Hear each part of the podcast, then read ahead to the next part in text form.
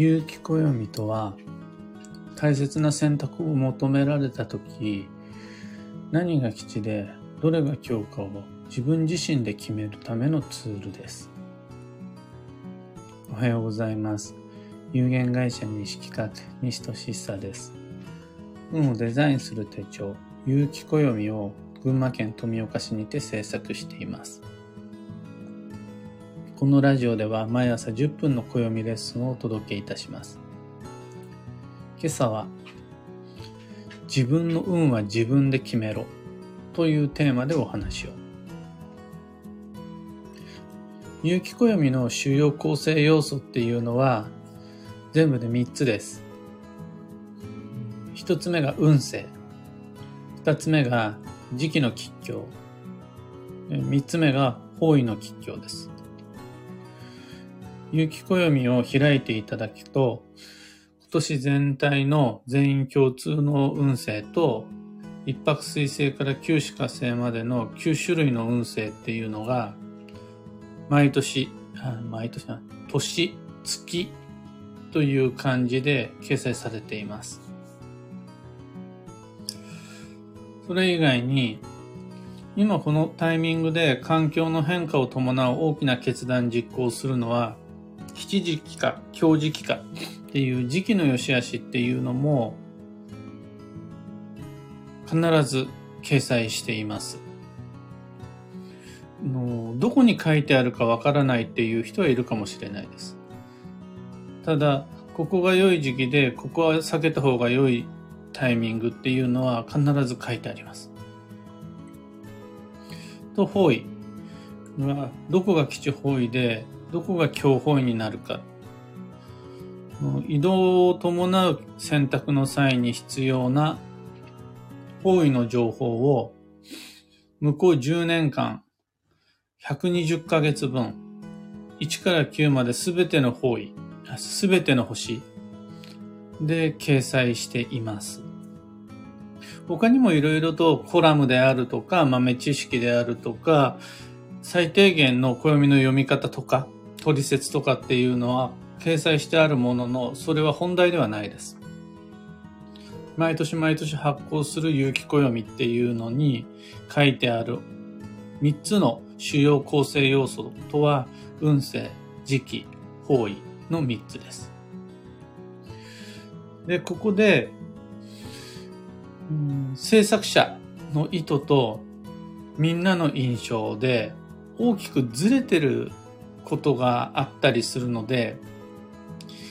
一回ここですり合わせをしておきたいんですが、基地が基地で、今日が今日ではないっていうことです。の基地時期が基地で、今日時期が今日っていうわけではないんです。どうやったら分かりやすく説明できるかなと思って、なるべくシンプルにご紹介したいって思うと少し分かりにくくなってしまうかもしれないですが、端的に言うと、基地方位に行きさえすれば必ず運が良くなるかっていうとそうではないんです。強方位に行った方が良いっていう場合も人生の中ではあるんです。自分にとっての運の良し悪しを決めるのは方位の吉凶だけじゃないんです。強時期であったとしてもやるべきことっていうのはあるんです。吉時期にことをなすことが必ず自分の幸運につながるとは限らないんです。人の運の良し悪しを決めるのは時期や方位や運勢の吉凶じゃないんです。暦に書かれたことで自分の運が決まるわけではないんです。それを決めることができるのは自分であるっていうのが、暦の中に毎年書いているわけではないんですが、暦を通して僕が最もお伝えしたいたった一つのことです。そもそも論で、吉凶の決定っていうのは占い師の専売特許じゃないし、暦で全て決められることでもないです。自分の運は自分で決めることができるし、自分にしか決められないものです。最もやばいのが、その運の手綱を、運の方向性を、運の最終的な決定権を他人に委ねてしまった時点で、人の運は強となります。誰かが言ったからやる。言われたからやる。みんながやってるからやる。そんな、なんて言うんでしょう。私の責任じゃなくて誰かの、誰かと、いや何かっていうのを理由にして、自分の人生を決めてしまった時点で、運の流れっていうのは停滞悪化します。それが、基地運勢、基地時期、基地方位だったとしてもです。運勢とか時期とか方位の吉凶を目安にして自分の生きる道を自分で選ぶ。この行為が基地です。そうして初めて人の運っていうのは開かれます。この部分っていうのを勘違いしてしまっている専門家やクライアントっていうのが結構いるような気がしています。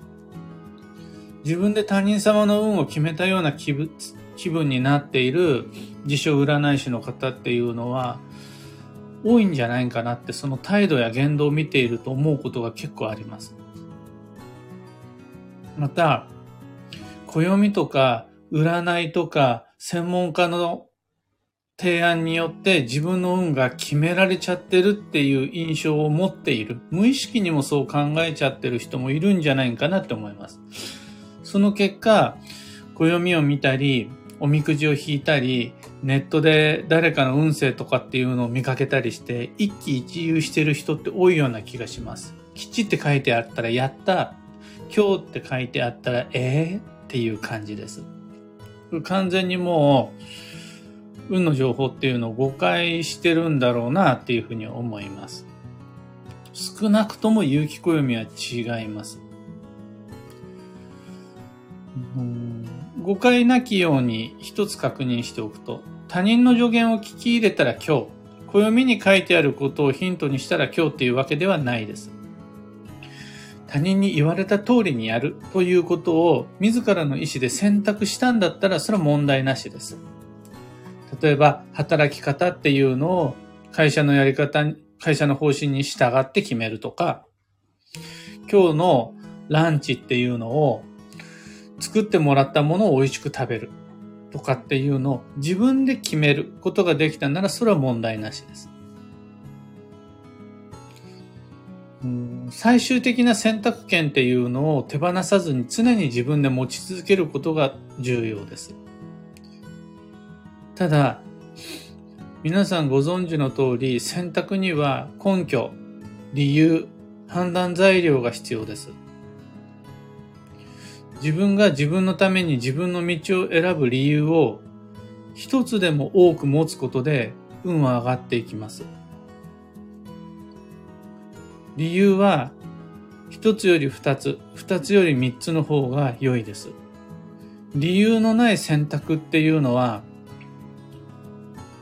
たとえそれが正解であったとしても、自分自身の運を下げる理由になってしまう恐れがあります。そこで、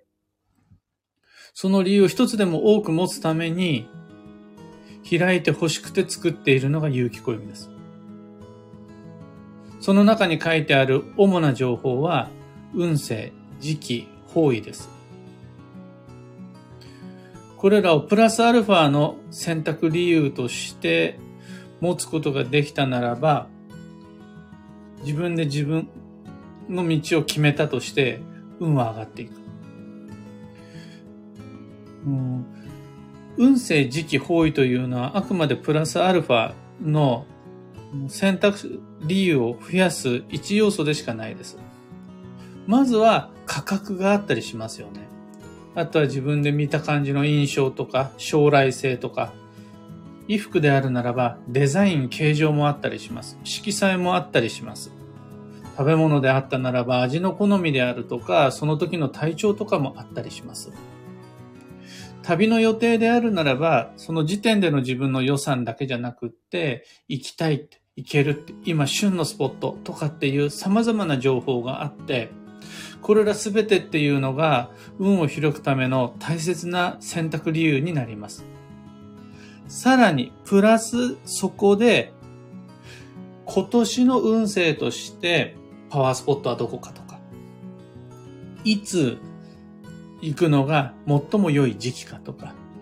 方位であるならばどこが基地方位になるのかっていうのが、それだけではないです。それも一つの理由っていう風になった時に、より多くの選択理由を持つことができるようになります。あと一つ、あと二つという選択理由を増やすために、運勢、時期、方位などっていうのを使うわけです。繰り返しますが、運勢が基地なら基地ですっていうわけじゃない方位さえ良ければそれでよしっていうわけでもないです。いつ、どこで、誰が、何を、何のために、どのようにやるのか。この選択を誰かや何かに委ねず自分自身で決めてこそ運が開きます。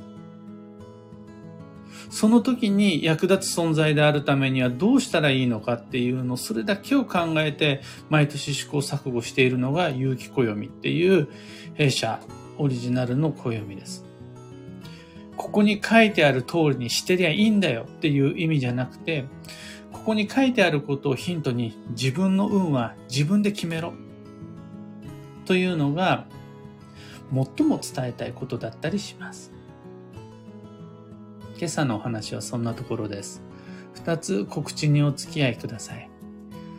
新しい雪暦完成してます。2023年度版の緑色の表紙をしたボタニカルデザインの雪暦です。2023年の運をデザインするために作りました。お買い求めいただける店舗一覧とウェブショップのリンクを放送内容欄に貼り付けておきます。二つ目の告知が、有機暦ユーザーのためのオンラインサロン、運をデザインする暦ラボっていうのを立ち上げました。有機暦を持ってる人がみんなで集まって、どんな風に使ったり、どんなことが参考になるのかっていうのを情報交換、情報共有するコミュニティです。もちろん僕自身も積極的にこういうのがいいよ、ああいうのがいいよっていう風に、えー、と爆弾、爆弾とは言わないな、燃料を投下しています。例えば、金曜日、毎朝金曜日には Facebook グループで動画を配信しているんですが、先日ご紹介したのは、有機暦2023の1ページ目に書き込んでほしい言葉の次元爆弾だったりします。有機暦2023から大きく、その、暦作りの方向性っていうのが変わりまして、1ページ目にいきなりメモスペースがあったりします。どうしてそういう、どんな意図を持ってそういうページ構成になったのか。またそこがメモ用紙だったとして、そのメモ欄に何を書いて欲しくて、どういう意図で暦作ってるのかなんていうことも紹介していたりします。このラボ、運をデザインする暦ラボの詳細に関しても放送内容欄にリンク貼り付けておきます。さて本日2022年9月の25日日曜日は超急速の9月の18日目。もう折り返し地点は超えて残り半分になりました。超急速の9月。で運が安定するお彼岸ウィークは今日入れて残り2日です。しっかりと自分だけじゃなくて他人も人だけじゃなくって物や場所もお手入れをし、倒れる前に、壊れる前に癒していきましょう。また、起こる出来事のすべては休息のきっかけです。嬉しいことがあったならば、じゃあ休もうっていうのが、今の暦の読み解き方の正解です。がっかりするようなことがあったなら、だったら、休もう。っていうふうに受け止めると、急速の、超急速の9月という運勢を正しく理解したということになります。今日のキーワードは、往来、お互いにやり取りするなんですが、情報交換がメインです。知ってること、お互いのそれぞれの知ってることっていうのを自分だけで所有するのではなくて交換をしていくっていうのが往来になります。幸運のレシピはシーザーサラダ。野菜プラス発酵食品の組み合わせが基地です。シーザーサラダの場合はチーズがかかっているので、パルメザンチーズであることが多いのかな。これで野菜プラス発酵食品になるんですが、例えば他にも、旬の野菜だったら秋ナス秋ナスを利用して、あの、麻婆ナス作るであるとか、味噌田楽にしてもいいですし、野菜と発酵食品の組み合わせを探してきちです。以上、迷った時の目安としてご参考までに。ところで、聞く暦ではツイッターにてご意見、ご質問募集中です。知りたい占いの知識や今回の配信へのご感想など、ハッシュタグ、聞く暦をつけてのツイートお待ちしています。それでは今日もできることをできるだけ、西企画西俊さでした。いってらっしゃい。N シャンチさん、DJ さん、ヒデミンさん、おはようございます。キーボードさん、ユウさん、おはようございます。ノブリーヌさん、おはようございます。久々にライブで聞けてます。ということは、あの、いつもだったら日曜日の今頃はお忙しいところを、もしかしたらベッドの中でもぞもぞできてたりするんでしょうか。睡眠っていうのは確かに休息になりますが、朝のベッドのもぞもぞとか、あの、思わずやっちゃう二度寝とかって、それがね、超休息です。運っていうのは寝れば癒されるわけじゃない。気持ちよく寝た時に本当の意味での運の癒しになるっていうのがあるので、ぜひ今日、この後、なんかバタバタと予定がないならば、二度寝三度寝まで楽しんで吉です。マイクさんおはようございます。ひでみんさん、力強いお話でした。勇気を持って進んでいく参考となります。暦を上手に取り入れたいと思います。ありがとうございます。この自分の運は自分で決めるっていう信念というか、スタイルは決して僕が思いついたものじゃなくて、まあ、うちの先代である父兼現西企画会長の西金屋の代からのものなんですが、特にうちの金屋がブイブイ言わせてた頃、昭和60年代、あの、バブル真っ盛りの頃って、まあ、第何次か知らないですが、占いブームっていうのがすごくて、あれですね、細木和子さんとかっていうのが一気に財を成したあの時代ですよね。すごかったんですよ、占い師の、その、なんて言うんでしょう。悪の強い態度が。どっか行くにも私が決めてあげる。私が吉と言ったものだけが吉で、今日なんてもってのほかだみたいなね。あの、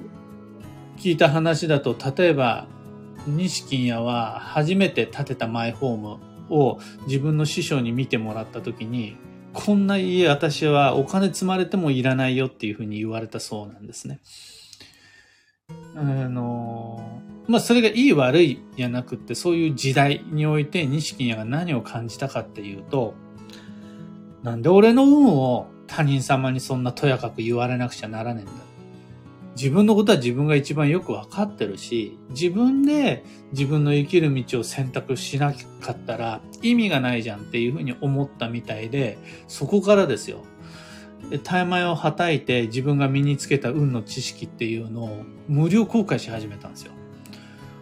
もうみんなに教えちゃう。あ、ここ基地方位って。占い師様が一方位5000円、二方位1万円。あの当時カップラーメンが一つ100円だった時代、ラーメンが300円で食べられてた時代に5000円が鑑定料だったりするんですけど、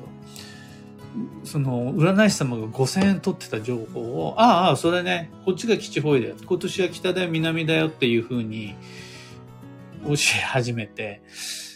それはなんでかっていうと、占い師がいるから決められるんじゃない。この情報があれば自分で自分の道を決められるからだみたいな、そんなところから西企画が始まってるらしいんです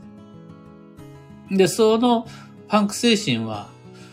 いいなと思いまして、今なお西企画に脈々と天の弱というか、その反骨精神みたいなものが引き継がれ、有機暦にたどり着いております。というわけで、今日もマイペースに運をデザインして参りましょう。僕も行って参ります。